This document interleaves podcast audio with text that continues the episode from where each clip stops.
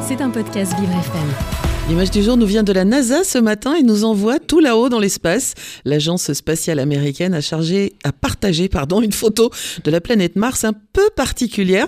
Sur celle-ci, on a l'impression de voir une tête d'ours géante. Et eh oui, à première vue, les grizzlies semblent avoir migré très très loin de leur terre d'origine. C'est en tout cas ce qu'on pourrait croire au premier coup d'œil sur cette fameuse photo.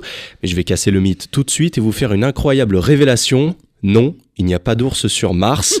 Voilà, je sais, ça fait un choc. En réalité, sur le cliché, on peut deviner la tête du nounours qui se dessine avec euh, des yeux et un museau. Il manque juste des petites oreilles d'ailleurs pour que la photo soit parfaite. Alors si jamais le robot Persévérance est dans le coin, faudrait lui dire de passer pour dessiner le reste, ce serait top.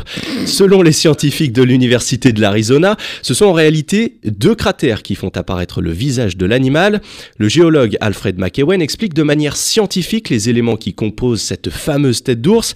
Alors il y a une colline avec une structure effondrée en forme de V qui forme le nez, deux cratères pour les yeux et un motif circulaire pour la tête. Une formation géologique naturelle mais un peu étrange qui se situe dans l'hémisphère sud de la planète Mars, hein, si jamais vous avez en projet d'aller y jeter un œil. et cette image n'aurait jamais vu le jour sans un appareil à la pointe de la technologie, Jérémy. Ah oui, la photo nous vient de la surpuissante caméra embarquée iRise qui a pris ce cliché en décembre dernier, avant que la NASA ne la reposte sur les réseaux sociaux. Alors pour vous dire, hein, ce télescope hors norme est capable de filmer avec précision un objet de la taille d'une voiture alors qu'il est en orbite de, cette planète Mars. D'ailleurs, les internautes se sont fait plaisir sur les détournements et les montages en collant le visage à peu près partout. Mais même avec des images en haute définition, le petit bonhomme vert censé habiter la planète rouge reste pour le moment toujours introuvable. Oh zut Et si on voit ce, ce nounours sans oreilles, c'est parce que notre cerveau nous joue des tours, Jérémy. Oui, c'est ce qu'on appelle la pareidolie, c'est-à-dire une sorte d'illusion d'optique où notre cerveau nous fait voir des visages partout et surtout là où il n'y en a pas. C'est à cause de ce phénomène qu'on aperçoit souvent des choses très familières dans les nuages ou sur des objets du quotidien.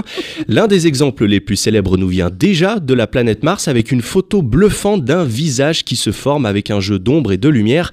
Le cliché date d'ailleurs de 1976, donc cette interprétation de notre cerveau est loin d'être nouvelle.